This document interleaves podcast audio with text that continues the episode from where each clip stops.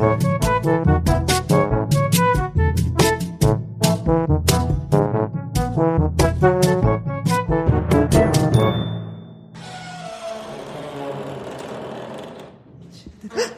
ist das geile Kabinett.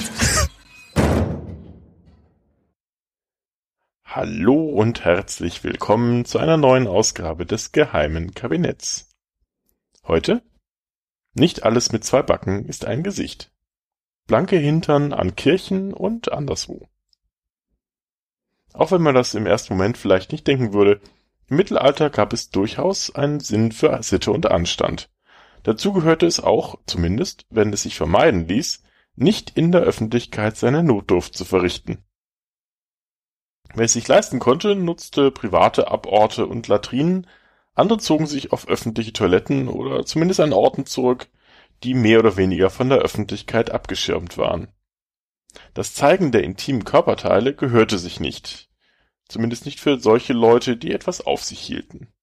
Erasmus von Rotterdam beispielsweise beschreibt in seinem Benimmbuch von 1530, man solle zu diesem Zweck immer ein Maß von Diskretion wahren, selbst wenn man alleine sei.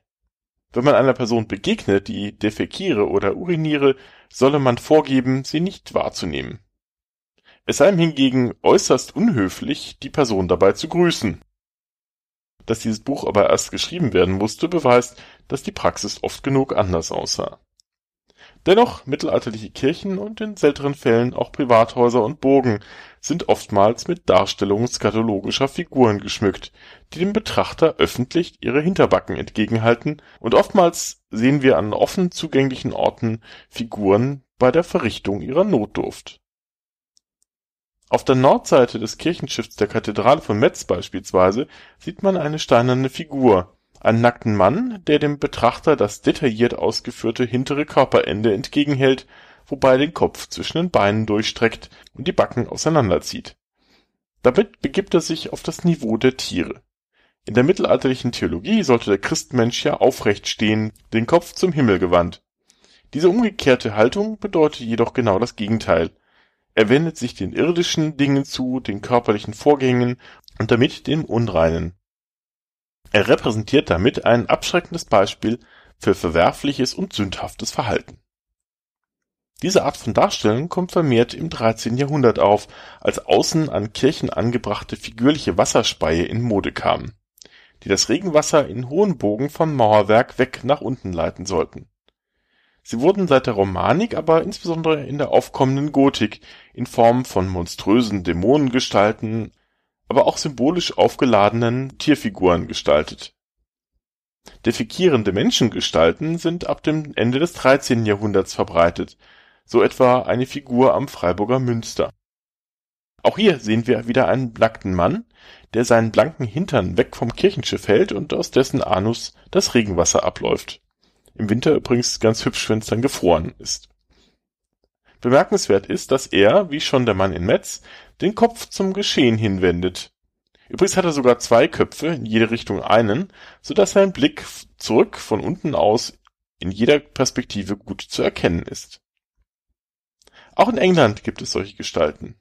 Beispielsweise am Kirchturm von St. Andrew in Falkingham oder ähm, andere aus St. John's in Colsterverse in Lincolnshire. All diesen Figuren ist gemeinsam, dass sie Männer zeigen, die sich hinhocken oder überbeugen, die blanken Hinterbacken entgegenstrecken und mit den Händen auseinanderziehen. Dabei läuft dann das Regenwasser durch die Öffnung hinaus. Diese Art der Darstellung bleibt dann bis ins 16. Jahrhundert, also bis in die Renaissance, europaweit sehr populär.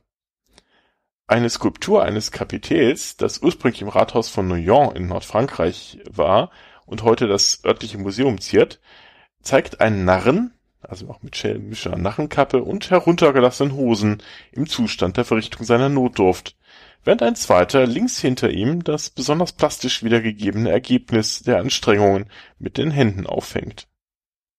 Dass das Defekieren so häufig dargestellt ist, liegt vermutlich auch etwas an der Natur der Sache. Fürze sind zum Beispiel hör- und riechbar, leider, aber eben schwer in Skulptur darstellbar. Urinieren war weniger mit dem Ruch des schmutzigen, sündhaften belegt, da Urin wertvoller war als Exkremente. Urin war ein wichtiger Rohstoff für die Lederherstellung und für den Färbeprozess von Textilien, so dass das Pinkeln der Öffentlichkeit weniger tabuisiert war und übrigens noch ist, als das Defekieren. Man denke etwa an die Figur des urinierenden kleinen Jungen an der Ecke Eik und Stoofstraat in Brüssel, die seit 1452 eher belustigt als skandalös wahrgenommen wird. Besser bekannt unter seinem Spitznamen Mannequin Piss. Aber warum hat man sich überhaupt solche Mühe mit dem Anfertigen von defekierenden Figuren gegeben? Welche Funktion haben die denn? Folgt man der Kunsthistorikerin Elisabeth den Hartog, muss man erstmal unterscheiden, ob sie sich im Kircheninneren oder im öffentlichen Bereich befinden. Im Kircheninneren befindet sich beispielsweise in Amsterdam in der Oude eine Figur eines sogenannten Misericorde, also einer Stehhilfe an einem Chorgestühl, damit die Mönche bei den langen Gottesdiensten nicht umkippen. Und ähm, diese zeigt einen wohlgekleideten Mann als Geldscheißer, dessen sichtliche Anstrengung zu einem Haufen Dukaten führt. Auch andere Skulpturen im europäischen Raum zeigen derartige Figuren, wie etwa den Dukatenscheißer an der Fassade des Hotels Kaiserwort in Goslar. Das war ehemals mal das Zunfthaus der Tuchmachergilde von 1494. Nachdem wir jetzt gelernt haben, dass Exkremente der Sphäre des Teufels zugeordnet wurde, ist die Aussage recht deutlich. Geld und irdischer Besitz ist gleichbedeutend mit Unrat, ist also sündig. Ähnliche Darstellungen, und dies sind ja schon bereits späte Beispiele gewesen, finden sich bereits schon früher in mittelalterlicher Buchmalerei. Auch im Märchen von Tischlein deck dich spielt dies alte Motiv an. Hier ist es zwar nur ein Esel, der die Dukaten scheißt, aber es ist das gleiche Symbol. Vielleicht ein bisschen subtiler untergebracht. Auch ein zweites Misericorde aus der Oude-Kirk in Amsterdam geht in die ähnliche Richtung. Hier sehen wir einen nackten Mann, der wiederum hinter sich blickt, wie auch schon vorhin bei den Skulpturen, um gespannt sein Produkt in Augenschein zu nehmen, das er da hm, hinter sich lässt. Die dabei entstehenden Würste werden hingegen eifrig von einer Frau auf eine Haspel aufgewickelt. Was das genau bedeutet, ist ein bisschen umstritten, aber es zeigt vermutlich eine zutiefst sinnlose Angelegenheit, wohl eine Allegorie auf alles weltliche Tun, im Gegensatz eben zum Göttlichen. Diese Darstellungen im Innenraum be besitzen also eine moralische Komponente und sollen darauf hinweisen, dass alles Weltliche, Materialistische eitel und nutzlos ist und zum Streben nach Höherem, also dem Himmlischen, anleiten.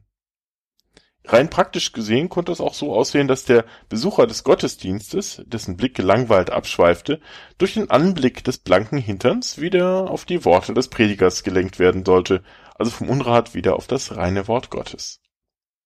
Anders sieht es mit den Figuren im Außenraum aus. Diese können entweder ähnlich wie die dämonischen Wasserspeier auch als Abschreckung gegen teuflische Kräfte gesehen werden. Und da das Defekieren ein Zeichen des Teufels ist, half es ja auch umgekehrt gegen ihn. Das klingt auf den ersten Blick ein bisschen unlogisch, aber es ist eine archetypische Vorstellung. Einer ähnlichen Vorstellung entspricht ja auch die Homöopathielehre, die davon ausgeht, dass Gleiches mit Gleichem bekämpft werden könnte. Das ist eine alte magische Vorstellung. So können Dämonenfratzen, aber eben auch blanke Hinterteile als Waffen gegen das Böse schlechthin eingesetzt werden. Sowohl der nackte Hintern als auch der Kot sind nämlich auch starke apotropäische, also dämonenabwehrende Mittel. Insbesondere der Rauch von brennendem Kot vertreibt beispielsweise Hexen. Vermutlich nicht nur die. Bei vergisstem Vieh strich man Kudung auf die Hörner oder in das Maul der betroffenen Tiere. Noch heute ist übrigens Kudung in Hörnern ein wichtiger Bestandteil der anthroposophischen Landwirtschaft. Die eben genannte Elisabeth den Hartog schlägt übrigens auch noch eine andere Möglichkeit vor, wofür diese Skulpturen gedient haben könnten.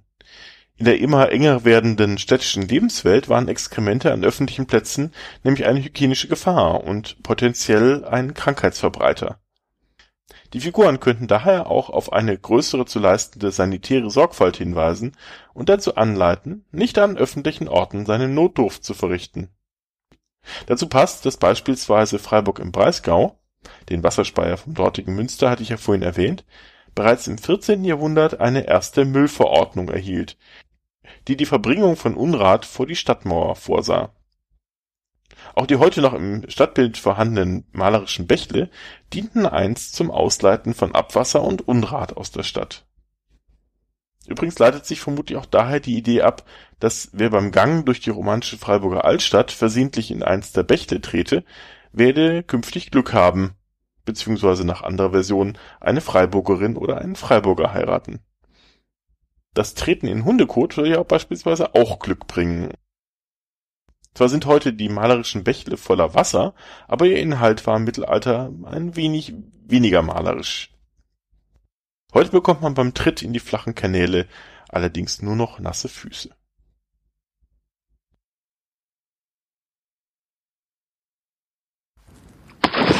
Scheiße.